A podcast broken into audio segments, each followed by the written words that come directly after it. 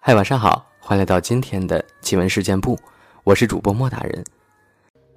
本节目内容纯属虚构，故事效果不足为信，也请各位朋友千万不要模仿。今天呢，分享一个网友的他自己的故事。昨天在单位浑浑噩噩的，终于度过了一日。五点半一到，我赶紧打点行装，准备回家歇息了。于是出去挤上了七十八路公交。因为我们单位在市中心，所以公交车人特别多。而我家那个终点，正是七十八路的终点站，完全不用扶手，硬生生的把我挤住了呀。沿途的风景，自是不想看都烂熟于心。随着夜幕降临，终于，还有两站，我就要到终点了。临近终点时，这辆车上已经没什么人了。突然，我右腿发痛，全身难受，还一阵的恶心。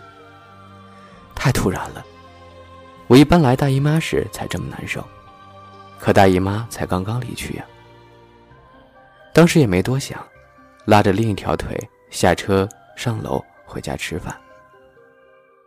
一碗饭还没吃完呢，我就恶心的受不了了。很困，腿还疼。我妈就说：“你是不是撞邪了？”我有气无力的说：“我就在公交车上突然难受的，那时候是倒数第二站了吧？车停下又开了，我就开始难受。然后妈妈就用碗接了半碗水，拿来三根筷子。注意，我家的筷子已经用弯了，因为妈妈买的太劣质。”非常的弯。用手竖在一起，在碗中立住，一边立一边念叨：“撞到谁了？是家鬼还是外鬼？是外鬼你就立住。”念了半天，筷子总是散立不住，我都笑场了。这时我妈突然说：“是你太姥爷吧？他是个瘸子，腿脚一直有毛病。”随后念叨。是他太老爷吧？是了，你就立住。果不其然，这三根筷子抱在一块儿，紧紧的就立住了。当时我那个瘆得慌啊！随后我妈妈就去把大门打开，咚咚咚的跑去拿刀，直直的把它砍出去了，还要把碗和筷子放到外面，不能拿进来。注意，这个过程我一直是躺着的。因为太难受。然而做完之后，天呀，我的腿不疼了，也不恶心了，也不困了。为此我还哭了一通。这个老头子也是个苦命人，孤寡一生，想是寻不着亲人，不甘心投胎吧。想着今年清明节去给他烧点纸，添把土，也算是让他老人家安心了。高中住宿，一个月放假两天，回家一回。那一次，月假没回家，留在了学校。学生都基本回家了，整个校园都是冷清的。我那层宿舍楼只剩两个女生，一个是我，另一个是我隔壁宿舍的隔壁班女生，跟我的关系还不错。那是个周六，我和那个女生下午无聊。突然说：“要不要一起出去玩？去走走，去飞机场。我们那儿呢有一个荒废了几十年的机场，听说抗日战争之后就荒废了，变成了一个非常宽广的草坪。从前还有人在那儿做了些蒙古包，弄了几个老马，可以骑马玩。后来呢，听说那儿出了人命，就停了，变成一个荒废的大草坪。”我和那个女生那天就脑抽，决定去那个地方散步。现在我还记得，当时已经是黄昏了。从马路走到机场草坪入口，有许多散步的人，孩子也跑来跑去的，挺热闹。我和他呢，不知怎么，鬼使神差的一个劲儿往草坪深处走。好远啊，走了不知多远，天越来越暗了。回头一看，竟然一个人都没有了。偌大的草坪就只剩下我们两个。环顾一下四周，只有看不到边际的草坪，仿佛置身大草原中。但我们还是继续往前走。突然，眼前出现了一大片一大片非常美的波斯菊。你们见过吧？一大片波斯菊，我老家路边野外也见过这种菊，夏天开花特别美。我很爱这种花。可是这么一大片的波斯菊，我还真没见过。我们俩都被这个盛景给震撼了。夕阳下，无边的草地，一片开得旺盛的波斯菊，这种场面，美丽又诡异。我俩忍不住的低头摘花，摘呀摘呀，都摘了一大把。我摘的比那个女生更多。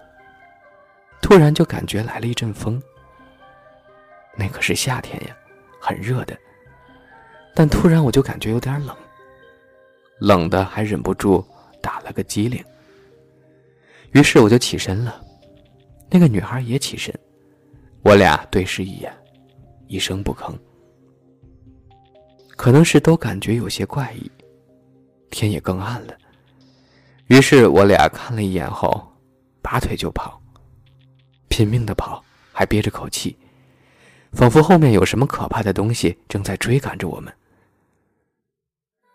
跑着跑着，我的脚竟然踩进了一滩草地下面的淤泥里，被吸住了，拔都拔不出来。当时我吓得不行，另一个女生赶紧过来拉我，费了好大劲儿才把我拉出来。我们俩就继续一个劲儿的往前冲。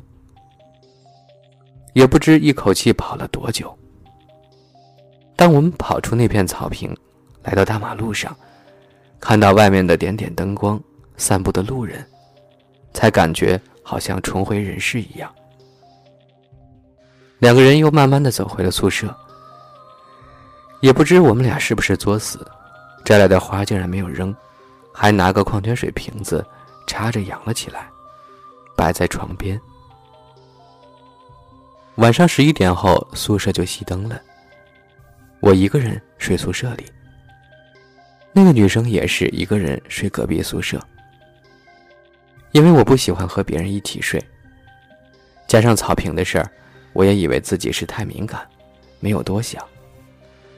熄灯后，我便很快睡着了。读高中的时候还没有手机的，那晚睡着睡着。我就感觉很不舒服，整个人仿佛浑浑噩噩，一直介于清醒和迷糊之间，也不知是梦还是现实。总觉得躺在床上想动动不了，旁边似乎站了个人，一直看着我，特别害怕。我浑身出汗，却大气都不敢喘。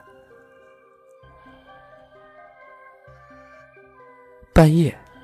整个校园都黑漆漆的，我一个人拿着一支随时仿佛会熄灭的蜡烛，看着那烛火忽高忽低、忽明忽暗，整个人害怕的不行。我颤颤巍巍的走到了隔壁宿舍的门口，鼓起勇气敲门时，门竟然悄无声息的开了，门自己开了。开门后。只看到那个女生站在门边看着我，我们两个同时发出了尖叫，我手中的蜡烛差点都飞了。叫完后，她和我说：“我我下床打算来你宿舍找你的。”我说：“我也正来找你呢。”原来她也是睡着后和我一样，感觉似梦非梦的，特别害怕，所以决定来找我。我们两个就在他宿舍点着蜡烛，聊了一整夜的天，一宿没睡。之后也再没发生什么奇怪的事。第二天天亮了，我们俩才敢入睡。睡醒后已是中午，艳阳高照，热的不行。我们都没谈起那些事儿，却默契似的把机场草坪摘来的花都给扔了。过了几天，才听人说起，机场草坪有个地方是专门用来枪毙犯人的，执行死刑用。也许就是我们看到的那片长满波斯菊的地方。后来我们都没再谈起此事，也再没去过那个地方。这几年，那个机场已经重新运作，又开始通航了。那大片的波斯菊和草坪应该早就没了吧？也不知道我们遇到的算不算灵异事件，但那回却真的是把我吓到了。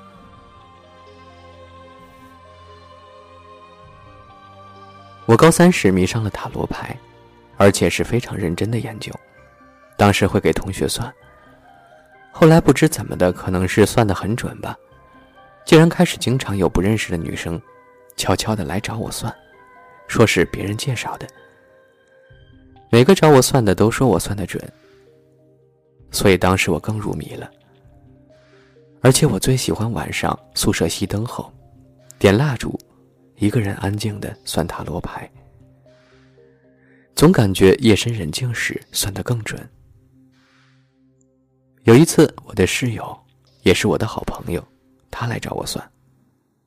我当时决定用一种比较复杂的算法，还特意挑了个晚上。十二点的，我和他都虔诚的特意等到了午夜十二点。结果那一回不知怎么回事我和他明明本来很清醒的，竟然在算牌的时候睡着了。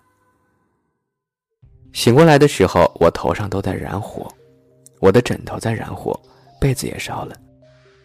可是我本人却毫发无损，还是同学把我叫醒的。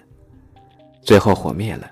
吓得要死，同学们都觉得不可思议，为什么我头上都在着火，但是我本人却一点事儿都没有？可是燃烧的火掉到了下铺，把下铺同学的脚烫了个大水泡。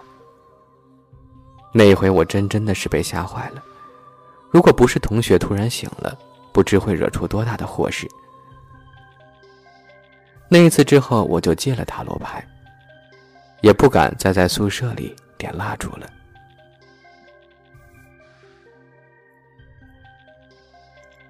二零一五年三月，我跟男友从西安出发去河南郭亮村玩，下午出发的。因为我生病，又加上带了两条狗，基本上是到服务区就停，所以走得很慢。快到晚上十二点了，我们都还没有到洛阳。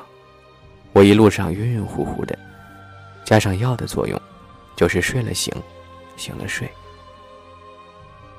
这一路上一直有一个鲁瓦尔牌照的黑色桑塔纳跟我们同行。